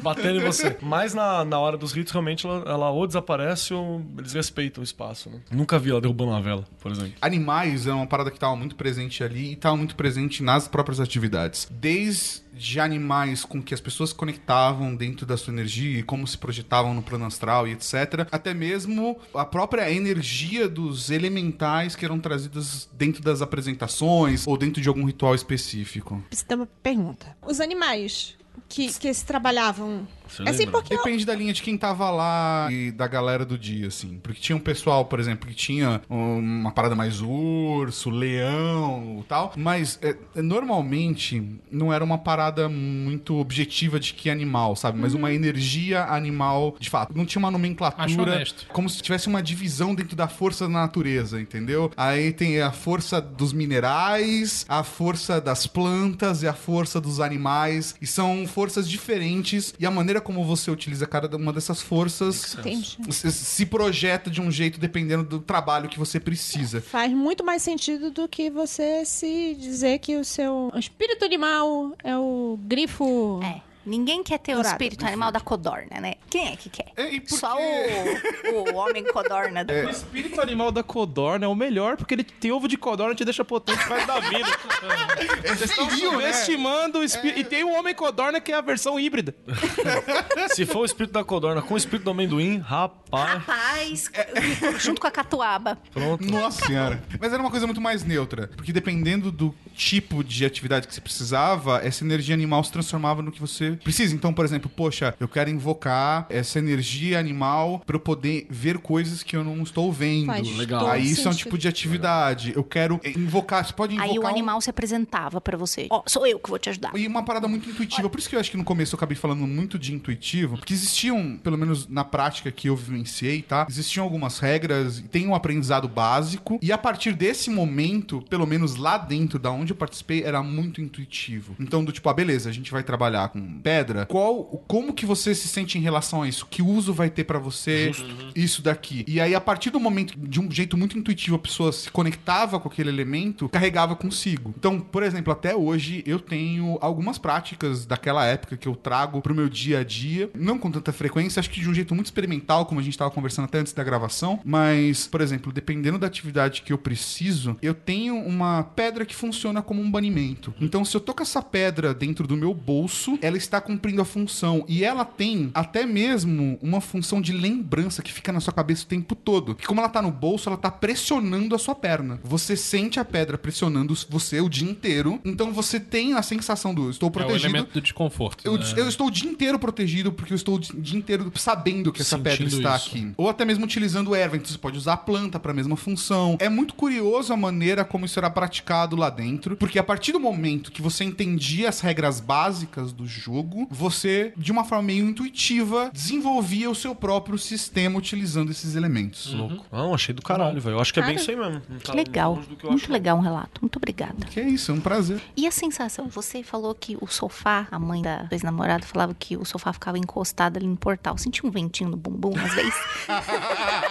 Dormindo, tipo alguém batendo a porta. Eu não durmo mais de porta fechada, eu posso responder isso. Tá. Eu não durmo mais de porta fechada. Tiveram algumas situações que aconteceram naquele sofá que desconectaram assim e que eu não consigo ter uma explicação lógica pra ela. É, apesar de hoje eu ser uma pessoa muito mais cética do que eu já fui no meu passado, tinha uma história muito maluca que aconteceu, que essa tudo bem, já foi resolvida, tá todo mundo de boas, ninguém se odeia, mas que naquela época eu tava namorando uma menina que morava lá, né, óbvio, e a gente decidiu fazer uma noitezinha entre os amigos, etc, adolescentes, adolescentes Bacanal. não bebam. Não, não, não era bacanal, não. Era do tipo, realmente, eu literalmente fiz um jantar pra galera, pra um grupo pequeno de amigos. O problema é que eu fui fazer um estrogonofe e eu gosto de colocar conhaque no estrogonofe. E aí o, o conhaque a gente dava um gole, colocava um gole, e assim foi indo. É e é a galera começou a misturar Frango com coisas. uísque, né? Você pega o frango, Bebe coloca uísque. no forno, bebe um uísque. tempera o Em dado momento você não frango, sabia, bebe mas- Bebe mais um uísque. Você não sabia mais se você tava preparando o estrogonofe o estrogonofe tava preparando você. Exatamente, tava cozinhando no álcool. Nada mais xamânico. Ficar muito mas, mas eu vou te falar que tem um outro uso pra energia e, e ferramentas utilizando não necessariamente álcool, mas líquido, né? Água, suco, chá. Existem aplicações disso dependendo da linha como você trabalha, mas já vi isso também. Mas a gente tava bebendo muito num jeito relaxado. A mãe da, da menina passou e falou assim: gente, cuidado pra vocês beberem hoje, porque aqui vocês estão no vórtice. Tipo, tudo que vocês vão beber aqui, cara, é tipo beber em avião, sabe? Pode dar ruim, cara. né? Pode Uma potencializar. Cerveja fica doido. né? Ah, tudo bem, vamos misturar energético com, com groselha, com bombeirinho, com não sei o que lá, jovem. cachaça e conhaque. E todo mundo deu PT. A parada foi O que todo jovem mundo não deu pensa PT. no futuro. É isso. E na hora que todo mundo deu PT, foi uma das duas vezes que eu bebi até vomitar, assim. Aprendizado da adolescência. Você bebe, passa mal, aprende e aí você decide se você quer fazer isso de novo ou não depois. Eu fiz só mais uma vez, aprendi a lição. Mas dentro dessa experiência, eu apaguei no sofá e a partir desse momento eu tenho flashes de memória onde eu não estava no sofá. Memória é PowerPoint. E aí eu vi cenas abre- acontecendo. Você então, abre o olho, teto. Corta. Você abre o olho, estou no astral. Corta. Corta, se abre o olho, está abraçado com o vaso sanitário. Eu, eu estava no jardim atrás desse túnel que eu falei. Depois, eu estava no túnel. Aí eu estava no salão. Eu vi a parede e vi a energia do açougue do lado. E vi o vórtex. Subi a escada, passei por uma esfinge. Entrei na sala e dei de cara com a minha namorada. Eu, meu corpo jogado no sofá. Minha namorada descendo do andar superior com um amigo meu. E ela estava passando mal. Ele estava ajudando ela. Ela entrou no banho. Um amigo meu ajudou ela. Na hora que ele saiu, outro amigo encontrou ela. Ele também tava muito bêbado. Os dois foram pro quarto e se beijaram. E eu vi isso em flashes. E aí eu falei, eu devo estar muito louco nessa história, cara. E eu fiquei, sei lá, uns seis meses, aonde, tipo, na segunda semana eu já tinha certeza que aquilo tinha acontecido. Mas eu tinha como ter visto essa parada. Eu posso ter, sei lá, estar inconsciente, estar ouvindo tudo. E, sei lá, numa visão cética, a minha cabeça reconstruiu o que aconteceu. Você é muito cético, tá? Tu não gosta de pessoa cética, não. Reconstruiu bem, reconstruiu É, bem. gostei. Mas eu vi com detalhes as cenas que aconteceram. Era E só perguntar pra esfinge, mano, você tá vendo a mesma coisa que eu, mano? Faz aquela cutucadinha. Ô, É, a esfinge virou. Aí, cuzão, vai fazer o Se quê? fudeu, velho. Vai fazer o quê? E em duas semanas, a minha namorada chegou em mim e falou: Cara, eu preciso te contar um negócio que aconteceu. Na hora que ela falou, eu falei: Eu já sei. Ela falou: Quem te contou? Eu falei: Eu vi e contei pra ela a parada. Ela surtou. Aí ela literalmente teve um pan. E travou, e depois foi conversar com a mãe dela, e a mãe dela falou. E foi naquela época que eu me conectei ao tarô, assim, porque foi no mesmo período que eu falei assim: hum, eu vou jogar tarô. E aí a, a mãe dela deu pra mim o tarô. E, sei lá, seis meses depois, meu amigo criou coragem, a gente tava na sala, assim, sei lá, tocando violão, e ele falou: velho, preciso te contar uma coisa. E eu falei: já tô sabendo, velho, tá de boas. E aí a gente se acertou, do tipo, velho, tá todo mundo bêbado. Acontece. bem, né? Vocês continuaram se pegando? Não, então, então tá de boas, o namoro já tá indo pro saco mesmo, tá tudo bem. não, não deu certo no namoro. Sabe aquele namoro Todo de adolescência? De termina e começa. É Adolescência, cara. Não, Isso não é nem namoro, né? de- Vamos falar, vamos falar real. é, Você, é, é. você é adolescente. Você não tá Mas namorando. justamente por ser adolescência, você tinha uma, toda a possibilidade de criar uma tempestade no copo. É, sim, mas É, você foda-se. foi adolescente. Inclusive, eu só gostaria de aproveitar esse momento, criar um parênteses aqui. Se você é adolescente, você está errado. Não importa a situação, né? Não importa. Daqui a 10 anos você vai perceber o erro e você vai me agradecer. É. Mas provavelmente talvez não esteja nem vivo. Ah, já posso aproveitar e dar outra dica pro adolescente que tá ouvindo? Por favor. Velho, todo mundo tinha visto a tua puberdade, mas a puberdade dos 30 é a pior. Fica de olho aberto. Valeu. Acontece. Então, eu, eu acho que, assim, essas são algumas histórias que eu vivenciei na, na parada, assim. Eu tô nela. A verdade dos 30. Relaxa. Sinto te contar. Vai passar. Daqui a dois anos o Kelly vai estar de terno e gravata, cabelo curtinho, numa grande empresa, né? CEO daqueles doidão. Então, no final das contas, eu acho que muito do processo xamanístico, tra- através da experiência que eu vivenciei, eu trouxe vários desses elementos pra mim, e acho que essa visão até enriqueceu o meu indivíduo, né, a minha persona, mas, por exemplo, eu não, não trouxe o dreadlock nem o artesanato. Às vezes, final de semana, artesanato eu faço. É, eu não, ia falar do faço. artesanato Eu aí, faço né? artesanato. eu faço. E, e tem uma outra parada que eu acho que é legal, cara, que você trouxe coisa do outro lado, né? Dessas experiências todas, você trouxe algo de lá. É, eu acho que eu acho que eu me conectei mais rápido do que eu imaginava. Hoje eu vivi muitos anos com um aspecto mais urbano ainda. Mas dentro do meu histórico, da minha construção, é, a minha avó me trazia muitos elementos do campo, da floresta. Eu cresci dentro da casa da minha avó vivenciando isso. Depois eu vivi alguns anos em atividade escoteira, passando no mato, acampando, com essa tipo de interação com a floresta. E esse meio que foi meio que um ponto de intersecção esse momento da minha vida, onde tinha o- a floresta, o mato, a natureza e tinha um ponto muito urbano de tipo de usar um açougue pra fazer um vórtex de energia, que é uma parada que é muito maluca, sabe? O Do sangue tipo, tá pago, né? depois disso, eu, eu assumi muito o meu lado urbano. E é curioso que agora, hoje, nesse exato instante da minha vida, dos últimos dois anos pra cá, eu acho que eu tô encontrando um equilíbrio um pouco entre o quanto eu gosto da cidade eh, e da praticidade da cidade, etc. E ao mesmo tempo consigo enxergar os valores da floresta, do campo, da natureza. Te compõe, né? que É, de- dentro de um processo interno, tá? Não tô falando da qualidade de vida de poder pedir um Uber, não. Não é disso que eu tô dizendo aqui. Mas eu acho que essa experiência me enriqueceu bastante. Por isso que quando eu acho que a gente fala de xamanismo urbano, essa é a minha leitura. Através dessa experiência, dessa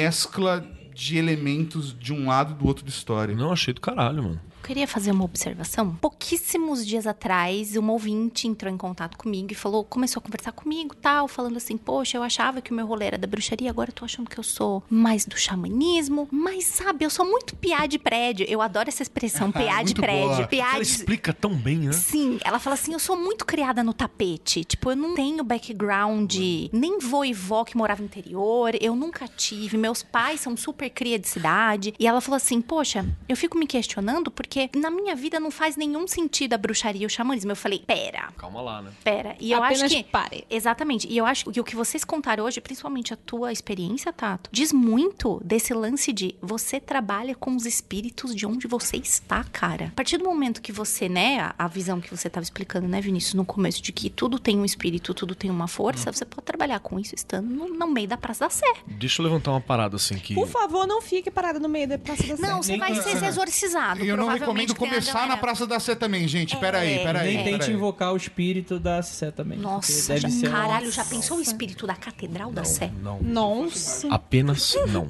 Inclusive, o centro de rolê da Catedral da Sé, você pode até fazer uns trampos, mas é um pouco mais difícil, porque o centro de eixo espiritual dela não é, não tá em cima, é embaixo. É embaixo. né? Total. É bizarro. Tem uma parada muito louca que eu acho que é importante. A gente tá pensando floresta, a gente tá pensando floresta material. Sim, a floresta material ela é importante pra caralho e tal. Obviamente, se você puder ter contato com o mato, vá ter contato, aprenda o mínimo de sobrevivência no mato, coisa e tal. Será muito útil pro dia Z. Sim, sim, é uma coisa bacana pra você ter, saiba o que, que você pode Estude. comer, o que, que você não pode, tudo que você Plantas, puder, legal. Tem algumas em casa. Isso é bacana pra caralho. Tem algumas em casa, cuida da plantinha, conversa com ela. Estoque comida. Caralho, já tá escalonando de um jeito. Mas enfim, faça essas coisas. Agora, não pode esquecer que existe um ambiente também que a gente tá discutindo, que ela é a floresta num âmbito mental, num âmbito de ideia. Que o que que é? Ela é um ambiente que ela é inóspita, floresta nenhuma. É, ai meu Deus, vem cá, deita aqui. Simbolicamente, né? É, simbolicamente falando, porra, floresta negra alemã, tá ligado? O bagulho que é comer você vivo, saca? Ah, é, quando a gente tá falando de Tá floresta... falando do bolo da floresta? Porra, os dois são uma delícia. É, a gente tá falando da floresta como um ambiente inóspito, um ambiente que você tá exposto a riscos e perigos, um ambiente que você precisa respeitá-lo, em alguns momentos dominá-lo, em alguns momentos aceitar que você é mais fraco que ela e deixar ser subjugado. Existe uma série de coisas na floresta como ideia, que é isso que o xamanismo trabalha, e que se transporta pra cidade numa boa. É, e existe um, conceito do xamanismo urbano que é fundamental que o, o xamã, o praticante do xamanismo urbano, evite a todo custo fazer essas explorações exclusivamente no âmbito intelectual, psicológico, interior, etc, etc, etc. E parta de fato para a exploração dos locais de poder dentro da cidade, porque esses locais existem e precisam ser explorados para uma prática completa. Como é que chama aquele rolê maravilhoso que eu queria começar a fazer, que o ouvinte falou, tem a sua cara e eu realmente gostei. Tem um nome específico, que é visitar ruínas urbanas. Como é que chama? É um movimento que uma galera faz. Sei lá. É, você aí visita Você lugares um- abandonados, Um não monte é? de filme de terror Posso- assim, o pessoal pula dar muro de um- hospício. Mas eu posso falar uma coisa? A galera fica focada tanto no, no cemitério, no hospício. Não, não, não, é O açougue que você falou é um exemplo Então, ótimo. eu acho que ponto de ônibus, cara.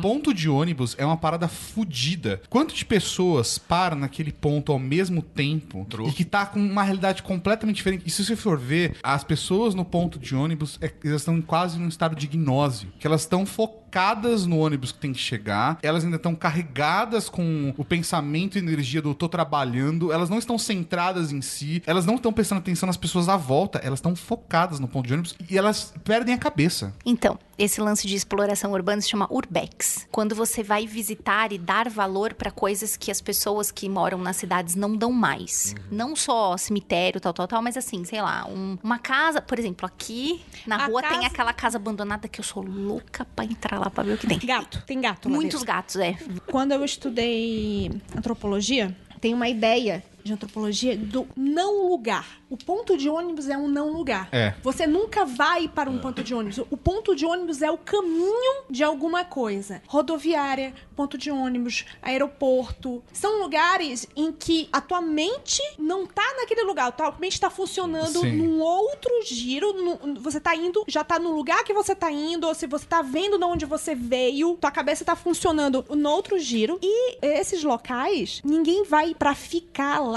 Então é, é tipo, energia é de passagem, sempre. Como a energia é de passagem, é mais fácil você entrar nessa gnose aí que você tá falando. Parece que não tem nada pronto. E é eu, algo que e eu vou te falar, levam. esse é o lugar que o xamã tem que estar sempre, assim. Você No tá- ponto de ônibus. Não, no, num lugar. Porque a gente mesmo, quando a gente projetou uma parada, Esse é o Axis Mundi Eu do acho que vocês xamã vão- urbano, né? Exatamente, que é você. Eu e o Vinícius tem um plano muito doido aí, uma hora pra gente fazer e tal. E uma das coisas importantes é você se mover, tá ligado? A gente sempre fala isso, que é andar. É você sair à deriva, né? É você. A estrada, a estrada deriva, encruzilhada, o metrô, o trem, o ônibus, é, a sarjeta, a praça. Os locais de passagem são importantíssimos você acessar outros cantos. O elevador do prédio, que eu não vou pro elevador porque eu quero. Ele- Tudo isso é importante. Isso que a gente tá falando aqui coletivamente conversa muito com a ideia da psicogeografia e da teoria da deriva, como o Kellen falou. Esses temas são extremamente complexos, já que a gente vai perder duas horas falando aqui. Então deixo a dica Anticast 312. Escutem. Beijo, Ivan. Beijo, Ivan. Isso conversa pra caralho com o xamanismo urbano e eu fico surpreso de ninguém ter feito uma relação direta com isso até agora, pelo menos no âmbito da academia, por exemplo. Pau no cu da academia. Mas é a academia que estuda essa porra.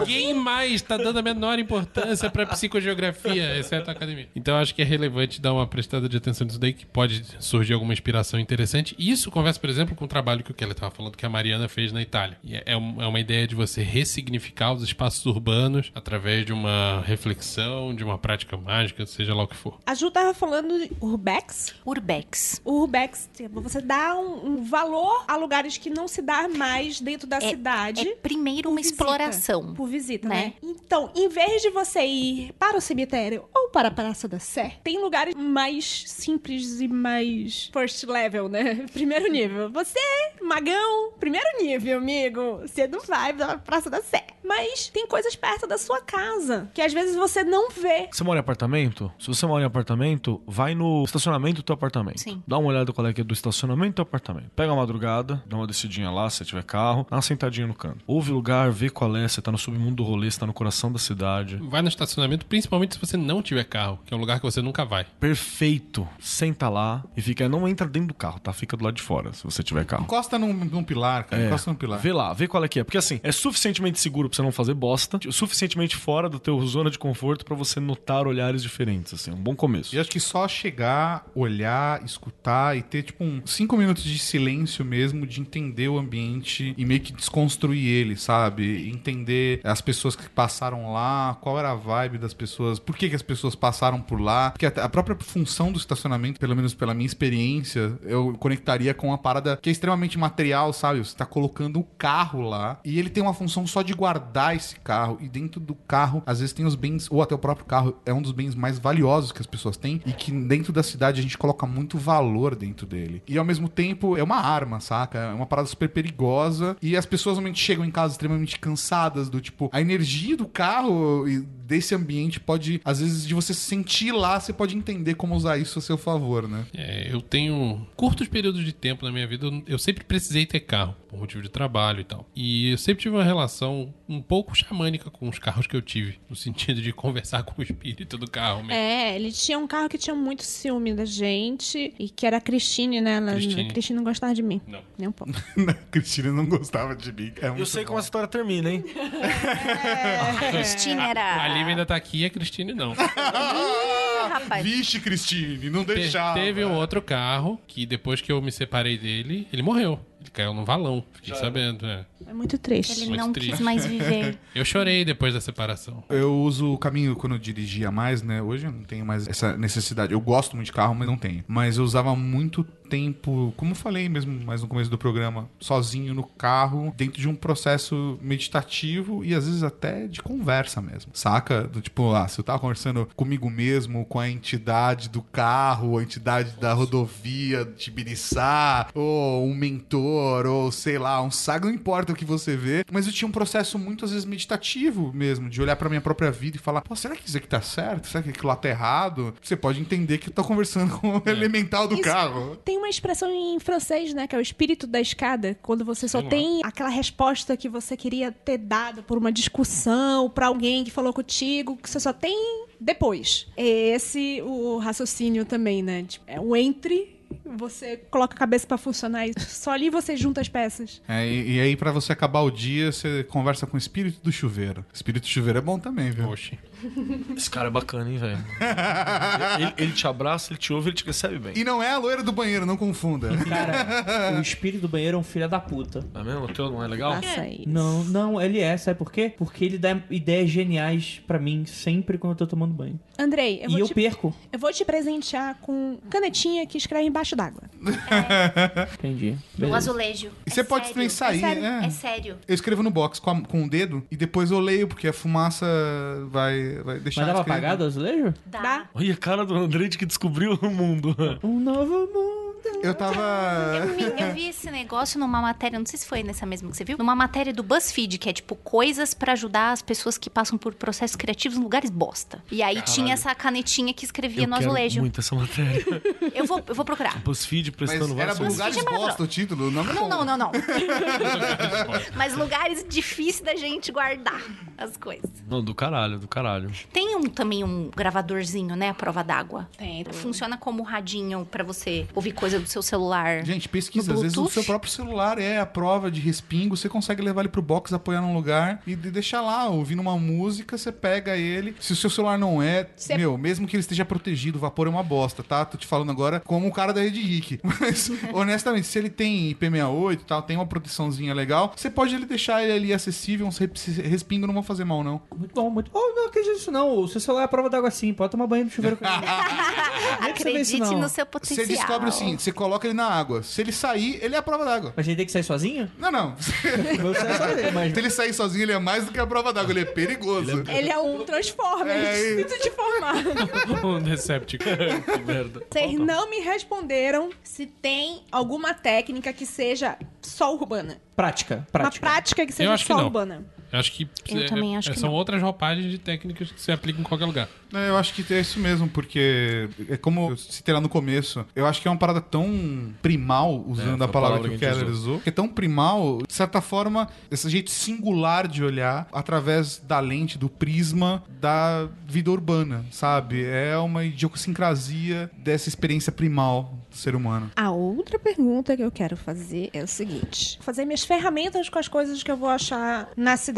Eu tenho que achar a árvore que vai ter um carvalho em São Paulo. Eu tenho que achar aquele carvalho em São Paulo, porque a madeira é um carvalho que não sei o que, pererel. Eu acho que eu sei qual é a resposta, porque eu já vi o senhor Vinícius saindo depois de uma chuva pra ir catar madeira. Mas diga aí. Eu acho que não tem nada a ver. Inclusive, eh, a gente não precisa falar de xamanismo urbano. Se você for hoje, a entre aspas, civilização já chegou em, em quase todas as comunidades, entre aspas, não civilizadas. Se você for ver, os xamãs de verdade que estão lá atuando no ambiente que não é urbano, esses caras pegam coisas que vêm da cidade e usam nas práticas deles. Uma boa. Hoje, século passado também. Você, o xamã, usa coisas que não necessariamente fazem parte do dia a dia dele. Ele usa coisas que ele acha que são pertinentes pra fazer o que ele tem que fazer. Então ele pode achar uma coisa muito antiga, então existem registros arqueológicos de pessoas, de xamãs, usando coisas que obviamente não são da área geográfica deles, nem do tempo em que eles viveram. Então coisas que são tidas como preciosas, por exemplo. O xamã, existem lá relatos de xamãs na Suíça usando coisas que vêm do Mediterrâneo, coisas de séculos atrás. Assim como existe hoje, se você for numa tribo da Amazônia, vai ter um pajé fazendo uma pagelança com um shortinho da Adidas, que todo mundo, que todo mundo zoa e tal, mas é, é totalmente normal, gente. Queria tanto chegar nesse ponto. Pare de É ser babaca normal. e achar porque é índio. Ah, não pode ter celular, não pode ter roupa, tem que andar. Por favor, né? Vamos parar com essa merda? Qual é esse negócio de procurar as ferramentas? Então, faz parte do rolê xamânico você procurar coisas pra fazer o que você tem que fazer. Então, o Tato tava contando que ele sentiu um belo de um chamado de que ele precisava fazer um cajado muito específico. Ele tem uma imagem mental muito clara de como tem que ser esse cajado e ele não tem hoje o material na mão dele pra fazer. Mas ele tá passando na rua. Mas se vai um dia ele tropeçar na madeira perfeita pra fazer esse cajado, Cajado ele vai lá, vai pegar e vai fazer.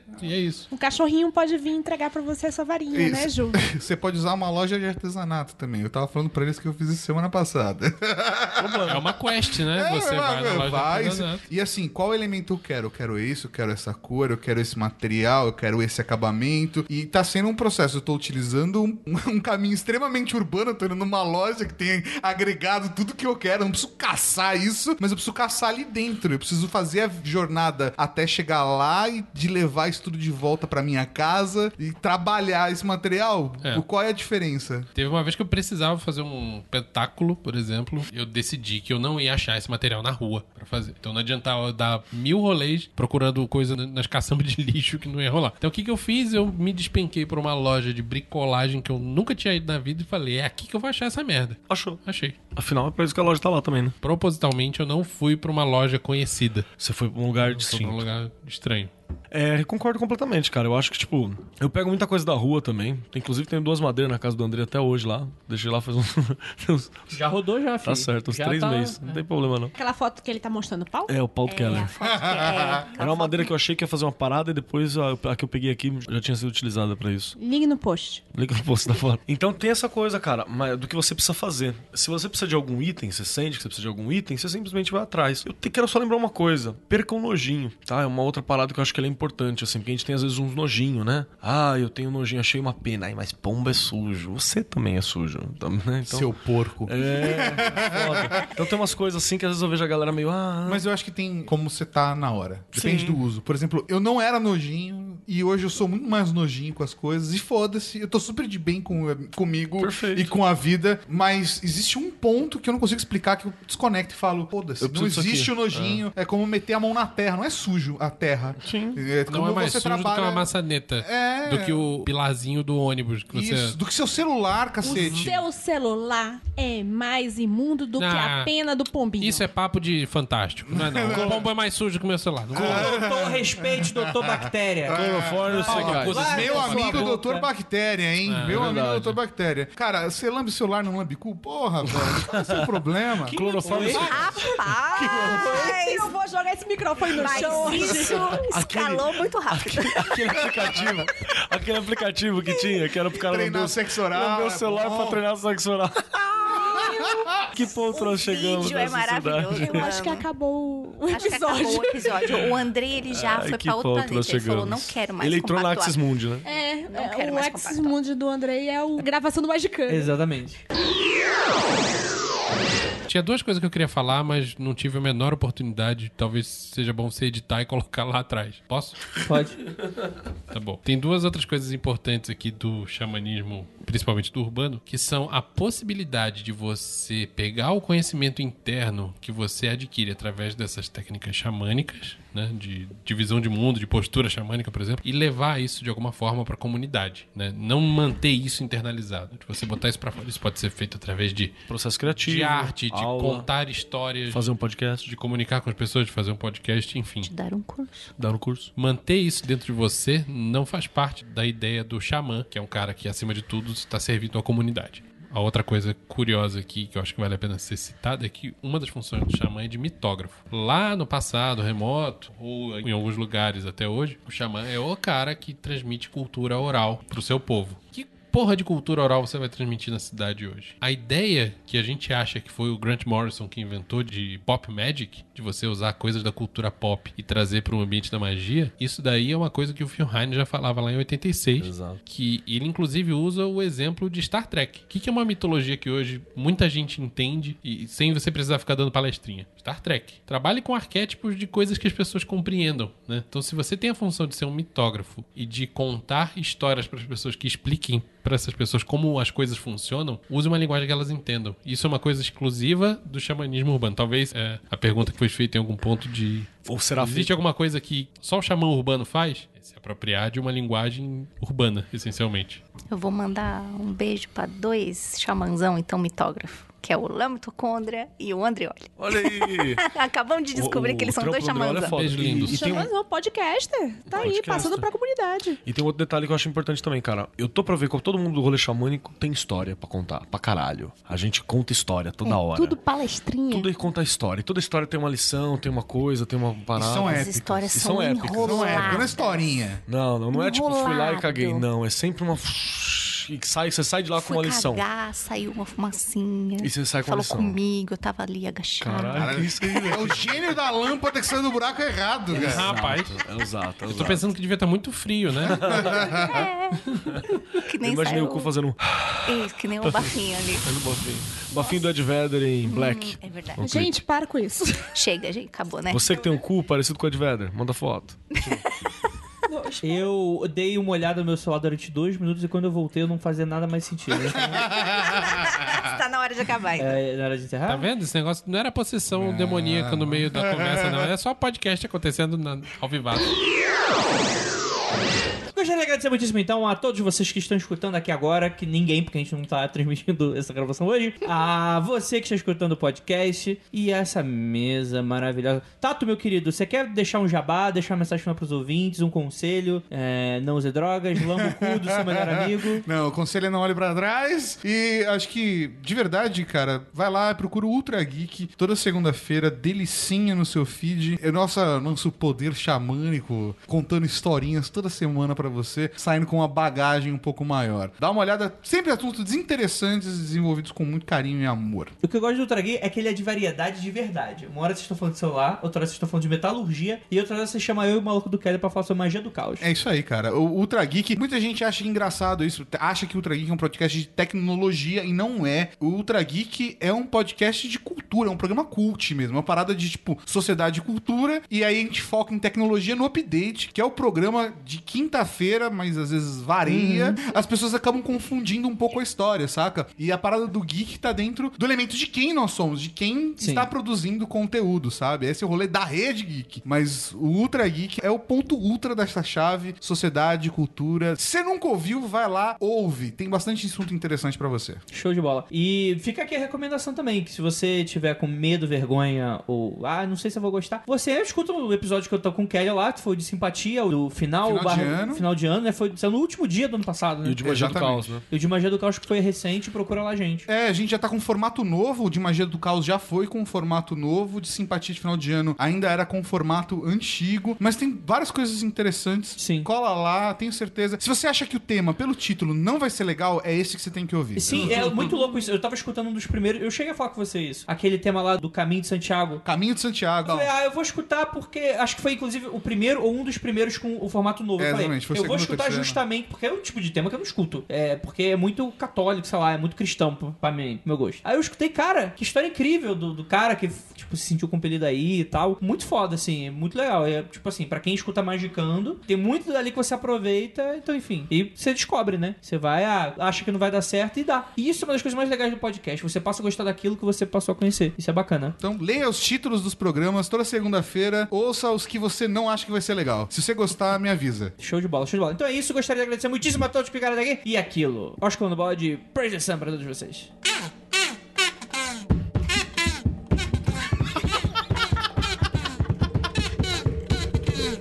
Você trouxe só pra fazer isso. Eu só trouxe.